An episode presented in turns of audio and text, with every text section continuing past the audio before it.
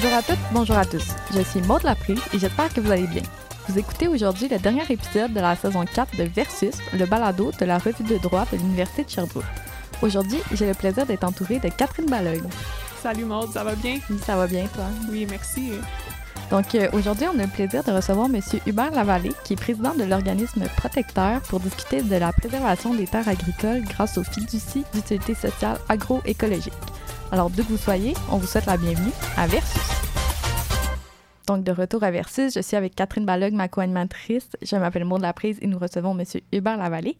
Euh, Catherine, avant de commencer, est-ce que ça serait possible de nous présenter notre invité d'aujourd'hui? Oui, donc euh, aujourd'hui, nous recevons M. Hubert Lavallée, qui est, comme tu le disais plus tôt, le président de l'organisme Protecteur depuis 2008. Il est ingénieur de formation, puis il a travaillé aussi dans le domaine de l'efficacité énergétique et de l'environnement sain dans les bâtiments avant de se joindre à Protecteur. Donc, cet organisme à but non lucratif a pour mission d'assurer la préservation du patrimoine agricole biologique au bénéfice de la communauté. Concrètement, Protecteur favorise la création de fiducies d'utilité sociale agroécologique qu'on va appeler les FUSA pour assurer le maintien d'une agriculture écologique et donc d'une production durable puis d'une préservation des écosystèmes. Donc aujourd'hui, on reçoit M. Lavallée pour discuter de son article qui est intitulé Pour assurer l'avenir d'une alimentation saine et locale, qui a été publié dans le volume 50, euh, numéro 1, 2, 3 de la revue de droit de l'Université de Sherbrooke. Donc, c'est pas méconnu que les excès de l'agriculture industrielle ont un effet néfaste sur les sols arables, mais en plus de la diminution des terres agricoles, on a un autre problème qui est la marchandisation du foncier agricole, qui rend difficile l'accès à la propriété pour les jeunes agriculteurs. Donc, à cause de l'évolution des pratiques agricoles, on constate la dévitalisation des villages, la fermeture de commerces locaux, mais aussi la réduction des perspectives d'emploi. Donc, dans son article, M. Lavallée expose qu'à l'échelle locale, c'est vraiment le modèle des FUSA qui va permettre de contrer cette dévitalisation. Donc, M. Lavallée, bonjour. Merci d'avoir accepté l'invitation et d'être ici aujourd'hui avec nous. Merci de m'avoir invité à cette émission. Euh, je suis euh, bien content de venir parler du modèle étudiant avec vous. Super. Donc, euh, on va commencer tout de suite avec le, le, cœur du sujet. En fait, est-ce que ça serait possible de nous décrire sommairement c'est quoi une fiducie d'utilité sociale agroécologique? Bien, en fait, quand on décortique le nom, on a donc une personne morale qui permet de déposer un patrimoine pour puis dans ce cas-ci, c'est évidemment la terre agricole pour réaliser une affectation, donc une mission qu'on donne, qui est la préservation en culture de cette terre agricole-là, au bénéfice de la communauté. Et puis pour nous, c'est très important et c'est pour ça qu'on a utilisé la fiducie d'utilité sociale qui se doit d'amener des bénéfices à la collectivité. Et finalement, on utilise euh, le terme FUSA agroécologique parce que c'est, à notre avis, euh, le, la, la, la, méthode pour euh, s'assurer que cette euh, ressource-là demeure pérenne. Donc, une agriculture qui est respectueuse des sols, qui est respectueuse de l'environnement. Alors, euh, quand on, finalement, quand on crée une CHUSA, ben, on s'assure qu'une ou plusieurs terres agricoles vont être mises dans cette fiducie d'utilité sociale-là euh, pour les préserver en agriculture respectueuse des écosystèmes, puis ça, ben, au bénéfice de la communauté locale. en deux mots, c'est ça qu'on fait quand on crée une FIDA. Oui, puis euh, ça, d'habitude, euh, quand on parle de fiducie, on pense souvent aux bénéficiaires à qui on va transmettre les biens. Mais là, c'est vraiment intéressant que, que le concept, c'est vraiment de mettre la terre dans le fond, euh, au bénéfice de la communauté. Euh, puis concrètement, comment est-ce qu'on met euh, une FUSA en place? Alors, ben là, ça se complique un peu. puis en même temps, ben, il y a un déroulement logique. nous, on, fait l'accompagnement de FUSA, donc on a développé une, certaine feuille de route. Mais tout ça, ça commence par un groupe de personnes qu'on va appeler le, groupe constituant qui se met ensemble pour préserver une terre. Alors, c'est ce groupe constituant-là, ça peut être au départ le propriétaire ou les propriétaires d'une terre agricole qui vont soit donner, soit vendre la terre à la FUSA pour en sauvegarder euh, des caractéristiques. Euh, pour tout vous dire, les, les premières fusas qui ont été créées, c'était des gens qui avaient euh, converti des terres euh, en, culture euh, qu'on pourrait appeler industrielle ou chimique en culture biologique ou biodynamique. Alors, ces gens-là ne voulaient pas qu'une fois qu'ils vendent leur terre, que ça redevienne avec des pesticides, des fongicides et des choses comme ça. Alors, ils voulaient en préserver le caractère biologique biodynamique. Et euh, ils ont, pour ça, euh, on a créé le modèle des. Mais ça peut aussi venir directement de la communauté. Par exemple, une communauté qui a des besoins en sécurité alimentaire ou euh, pour répondre à des besoins d'emploi ou d'insertion de personnes marginalisées pourrait décider de utiliser une terre pour répondre à ces besoins-là. Alors ça, c'est la, la, première chose. Nous, on fait pas de démarchage pour aller trouver euh, des gens qui veulent faire des, des C'est des groupes comme ça qui nous, nous appellent, qui nous disent on a entendu parler de votre modèle, puis on trouve ça très intéressant. Et puis, euh, comment on fait? Alors là, on a le, le, groupe constituant, et puis on leur dit qu'est-ce que vous voulez faire avec la terre? C'est quoi l'affectation finalement qu'on va donner à ce patrimoine-là? Et puis ça, euh, c'est très important parce que c'est dans l'affectation qu'on va voir s'il y a un bénéfice sociétal et si la fiducie d'utilité sociale est le bon moyen pour le faire. Mais c'est aussi dans l'affectation et par son libellé qu'on va s'assurer de pérenniser euh, cet usage-là de la ressource au bénéfice des communautés. Alors, euh, c'est pas juste l'idée d'une mission, d'une préservation, mais vraiment un libellé très précis parce que dans une fiducie, ben, on ne peut pas changer l'affectation une fois qu'on on a, on a un acte notarié. Ça, donc, si on veut faire une FUDA qui va être perpétuelle, donc on se doit de bien bien choisir les mots pour que ça puisse évoluer avec la société et avec euh, les communautés. Alors le groupe, on travaille avec eux sur une affectation, on s'entend là-dessus. Et ensuite, ben, il y a d'autres euh, d'autres étapes. Par exemple, si l'affaire n'est pas donnée, ben, il faut faire une levée de fonds. On peut y aller par des moyens traditionnels, comme on peut utiliser des moyens innovateurs, comme des obligations communautaires, par exemple, ou, euh, ou des levées de fonds là, euh, sur, sur, des médias sociaux ou autres. Fait que dans tous les cas, on va avoir besoin de sous, soit pour acheter la terre, ou bien encore simplement pour payer pour les les actes légaux qui sont nécessaires pour créer la FUDA. Et finalement, ben, on peut aussi donner un certain capital à ceux qui vont gérer la FUDA, le conseil fiduciaire, pour qu'ils puissent euh, trouver euh, des agriculteurs, payer les taxes et autres, euh, autres frais là, qui vont être dévolus à, à la FUDA. Fait ça, c'est les premières étapes. Et évidemment, quand on avance dans le temps, si on crée la FUSA, ben, il y a la question de trouver la relève qui va être euh, sur la terre pour s'assurer qu'elle soit cultivée. Euh, et, je ne l'ai pas mentionné, mais il va être important aussi de trouver des personnes qui vont vouloir administrer cette FUSA-là, le conseil fiduciaire.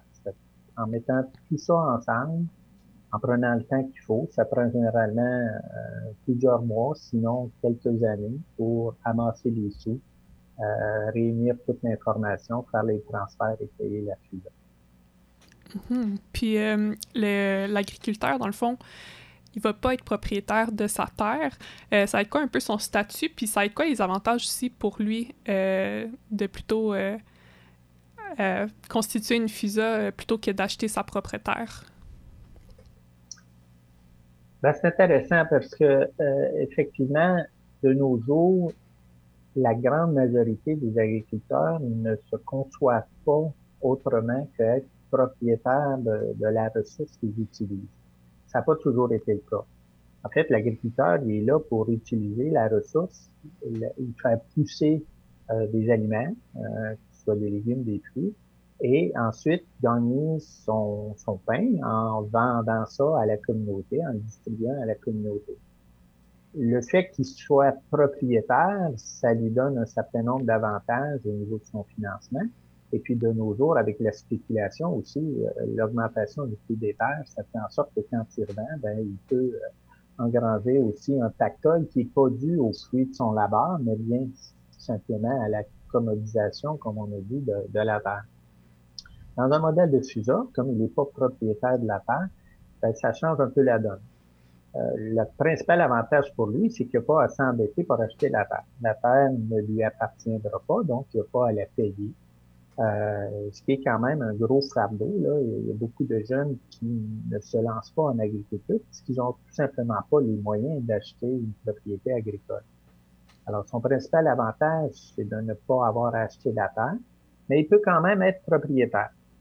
Dans le modèle qu'on a développé, on favorise que une fois la, la créée, ben, on sépare, si on veut, le lot en deux parties, un tréfonds et un lot superficiel, donc en deux parties, une au-dessus de l'autre.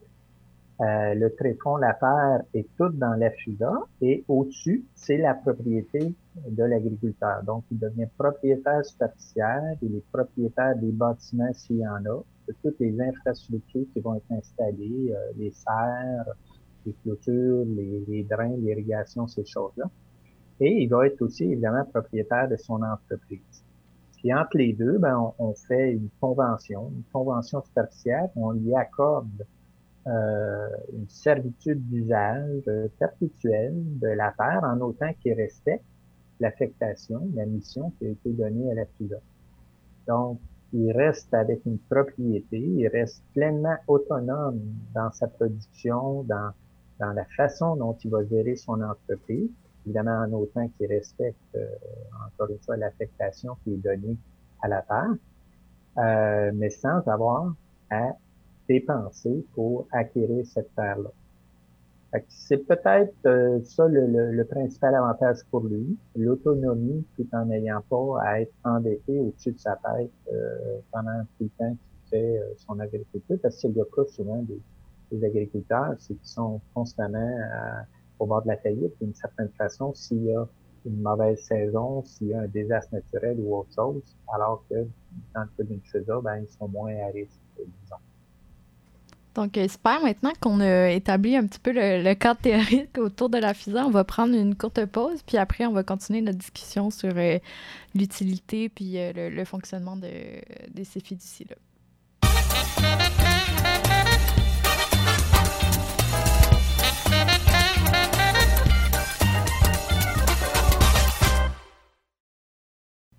Donc, euh, de retour à Versus avec euh, M. Hubert Lavallée pour discuter des fiducies d'utilité sociale agroécologique. Euh, juste avant la pause, on parlait des, avantages de ce modèle-là pour l'agriculteur. moi, j'aurais envie de vous entendre, ben, c'est quoi les avantages pour la population en, général de procéder par ce modèle-là? Puis peut-être aussi, est-ce qu'il y a des, des, avantages à procéder de cette manière-là? Parce que là, on en parle, ça a l'air miraculeux, mais concrètement, qu'est-ce qu'il y en est? Ben, pour la population, euh, évidemment, comme c'est une fiducie d'utilité sociale, il doit y avoir des bénéfices pour la communauté. Le premier bénéfice, c'est la préservation de cette ressource-là agricole de façon pérenne, donc euh, une occupation du territoire qui est respectueuse de l'environnement euh, et qui est faite pour une production d'aliments sains et locaux.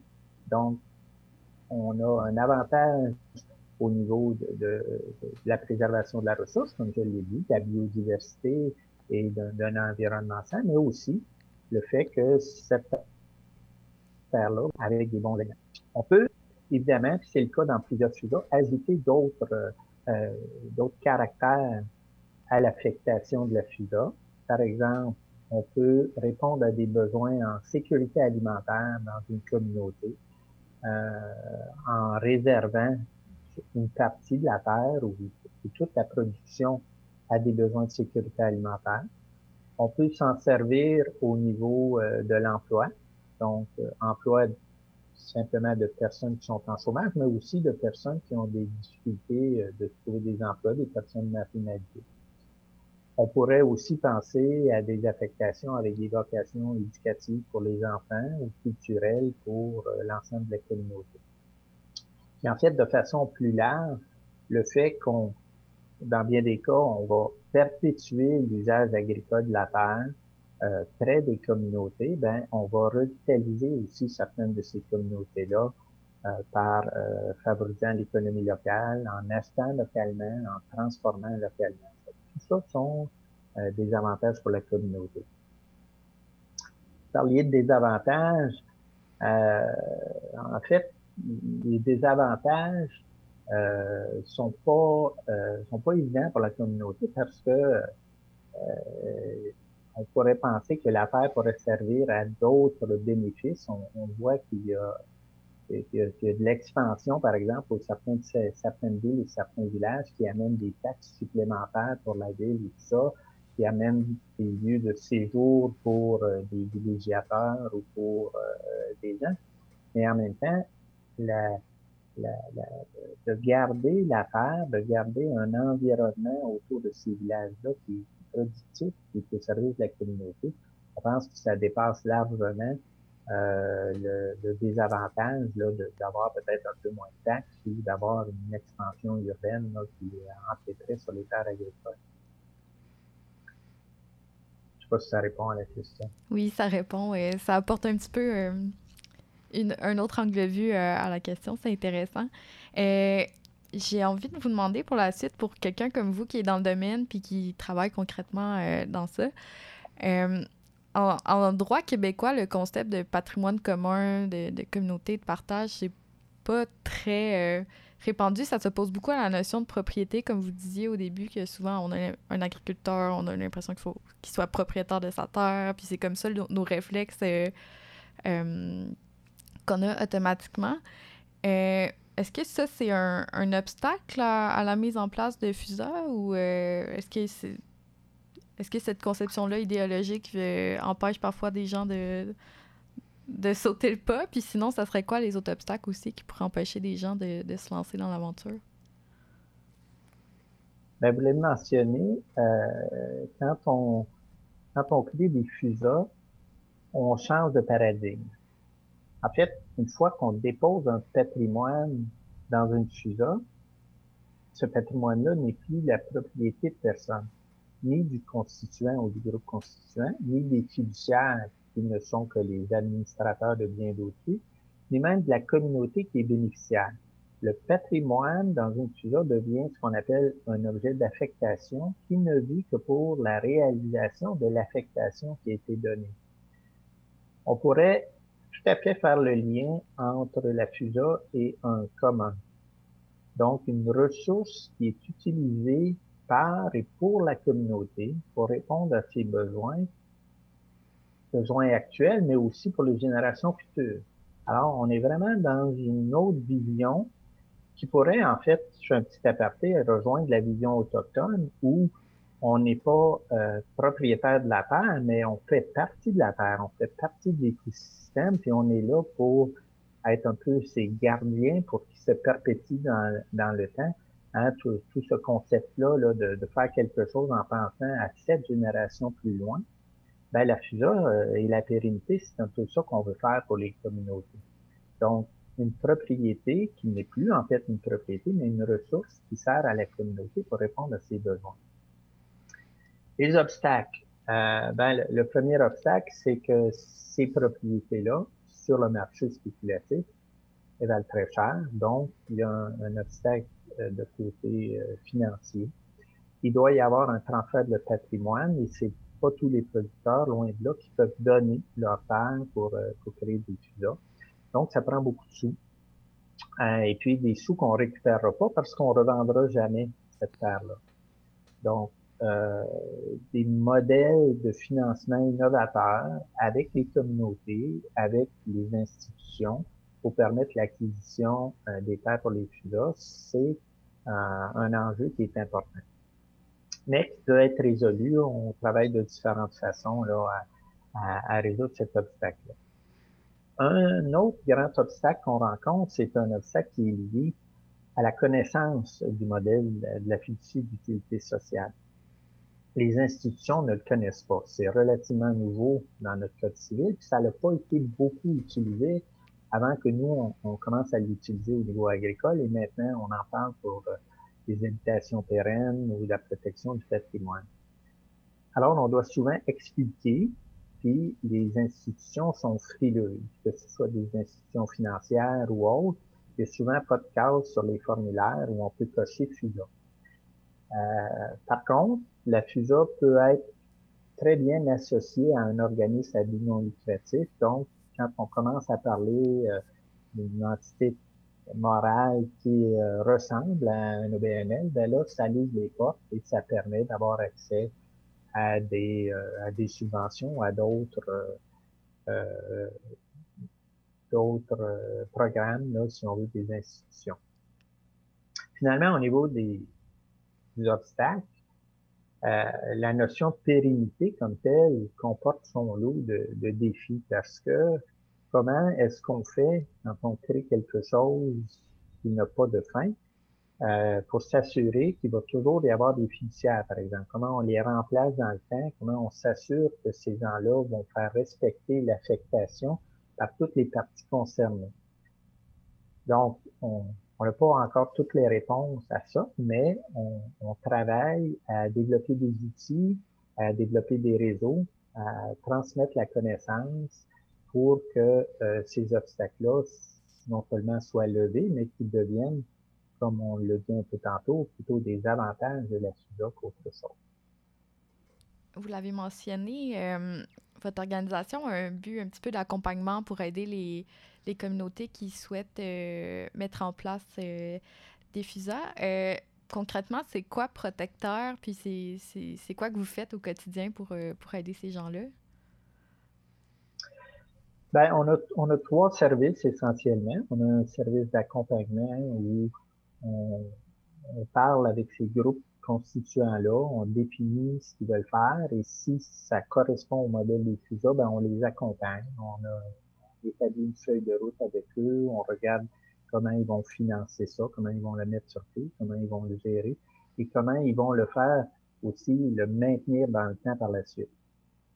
Ensuite, on a un deuxième rôle de formation et de diffusion de la connaissance.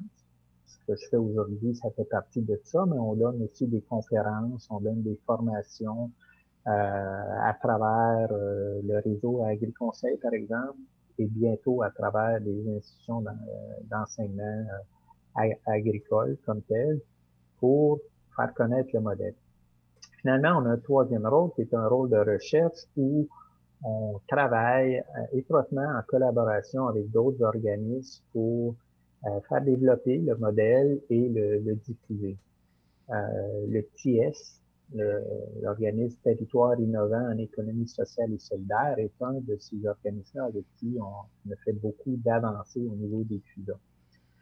mais on le fait aussi en collaboration avec des institutions, des MRC par exemple. On est en ce moment dans un dans un projet avec la MRC de Brome-Missisquoi pour euh, développer une fiducie d'utilité sociale agroécologique régionale pour, toute la région.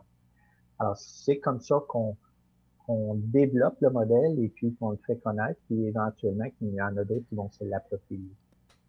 Oui, puis euh, vous le mentionnez justement à, l'instant, euh, il y a certaines MRC qui sont ouvertes à l'idée euh, de contribuer au développement de ce modèle-là. Est-ce que, est que les municipalités ou les gouvernements offrent un certain soutien qui, peuvent, euh, qui permet de contribuer justement au développement? Est-ce que vous percevez une certaine ouverture à ce niveau-là? Tranquillement, tranquillement, parce que euh, non seulement les FUSA, mais la fiducie d'utilité sociale en général commence à être connue. Euh, la Ville de Montréal, par exemple, euh, songe à utiliser la fiducie sociale pour euh, préserver certains sites d'habitation. Le site Louvain, qui est en développement actuel, qui pense à le mettre en FUSA. Euh, bâtiment 7, qui est une autre réalisation en ville. On a appris récemment que la ville de Boisbriand a créé une FUSA pour installer un incubateur agricole sur son territoire. Donc, favoriser l'installation de jeunes producteurs de la relève au bénéfice de la communauté, en, procurant des aliments pour la communauté. Donc, il y a une ouverture du côté des municipalités, de certaines municipalités, des MRC. Au niveau provincial, c'est un peu plus difficile. Euh, les structures, que ce soit au niveau euh, des syndicats, parce que c'est un syndicat unique, l'IPA, qui est en contrôle de l'agriculture, assez, euh, est très gros, donc très difficile à faire bouger, bien que l'IPA est aussi a aussi aidé à créer une fiducie d'utilité sociale, un fonds de financement avec fonds d'action.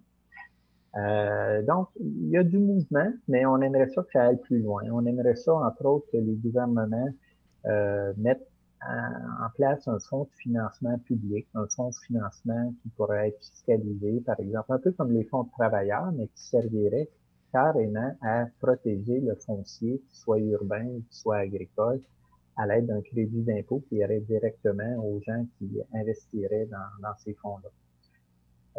Ça que ça, ça avance. L'imaginaire collectif euh, commence à se développer. On est très confiant dans les prochaines années. Il va y avoir une participation accrue euh, des institutions à tous les niveaux.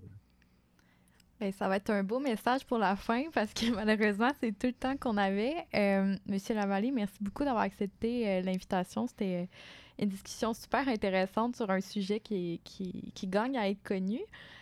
Pour les gens que ça intéresse, on, vous invite évidemment fortement à aller lire l'article disponible sur la revue de droit. Puis sinon, Monsieur Lavallée, j'imagine que Protecteur a un site web ou des plateformes qui nous permettent d'aller chercher de l'information pour ceux qui voudraient euh, en apprendre oui, plus. Oui, oui, tout à fait. Euh, www.protecteur.org, euh, vous allez avoir plein d'informations là-dessus. N'hésitez pas à nous contacter. On est très, très ouvert à, des événements comme ceux-ci ou à des, à des discussions en privé avec des groupes intéressés. Bien, super. Merci beaucoup encore une fois. Merci à vous deux. Vous venez d'écouter Versus, épisode numéro 6 de la quatrième saison du balado de la revue de droit de l'Université de Sherbrooke.